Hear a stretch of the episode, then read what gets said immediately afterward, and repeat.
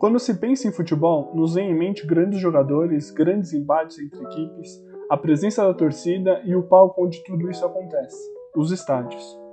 Os estádios de futebol, além de serem a casa dos clubes e seleções, são dos elementos responsáveis pela sensação de pertencimento aos seus torcedores e são os espaços destinados para que esses torcedores façam parte do esporte. A concepção que temos hoje de um estádio de futebol, contando com grandes públicos e sendo aglutinador de sua comunidade perante uma partida, remete à virada do século XIX para o século XX, das mãos de um engenheiro arquiteto escocês e apaixonado torcedor do Glasgow Rangers. Eu sou Lucas Knaben e hoje vamos tratar de Archibald Leach, o arquiteto do futebol e pai das arquibancadas modernas na Grã-Bretanha.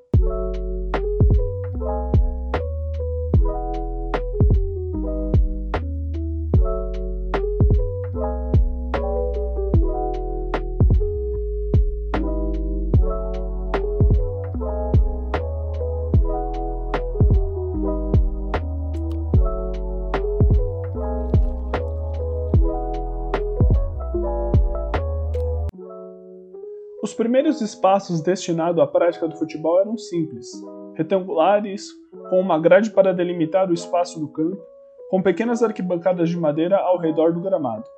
Esses espaços seguiam a mesma lógica espacial dos anos de 1870 destinados para atletismo e cricket na Grã-Bretanha.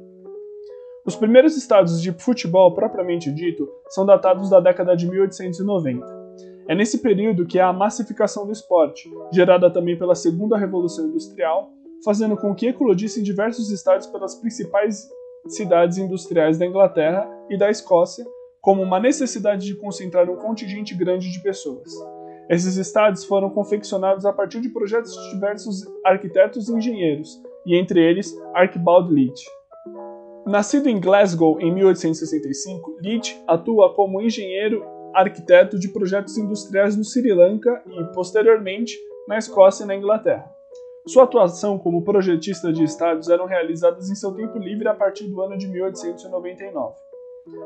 Seus primeiros projetos são muito experimentais e um deles ocorre um erro terrível.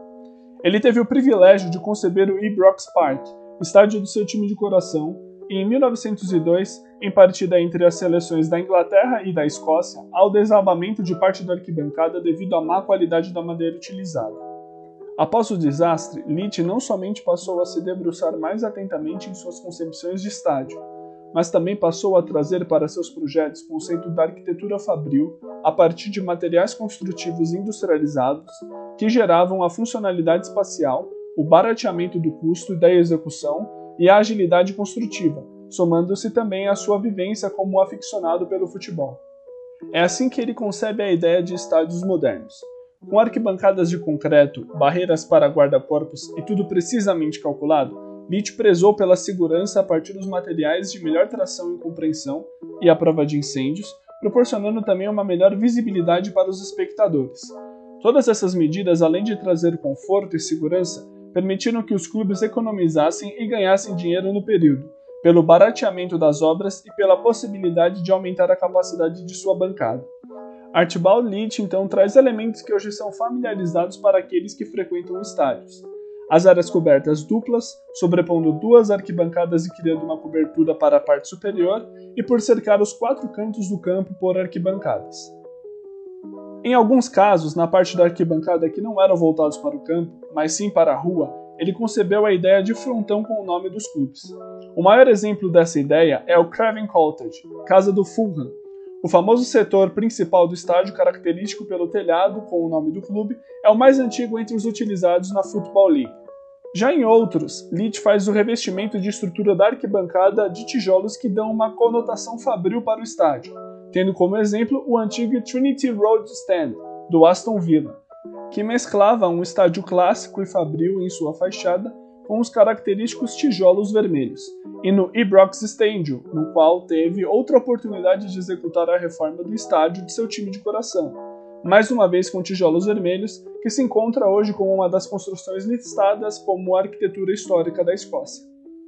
Archibald Leach faleceu no ano de 1936 num certo ostracismo, no período em que 16 dos 22 palcos da primeira divisão inglesa foram projetados por ele, não houve menção de seu óbito em jornais ingleses nem escoceses. Poucos estádios sobreviveram.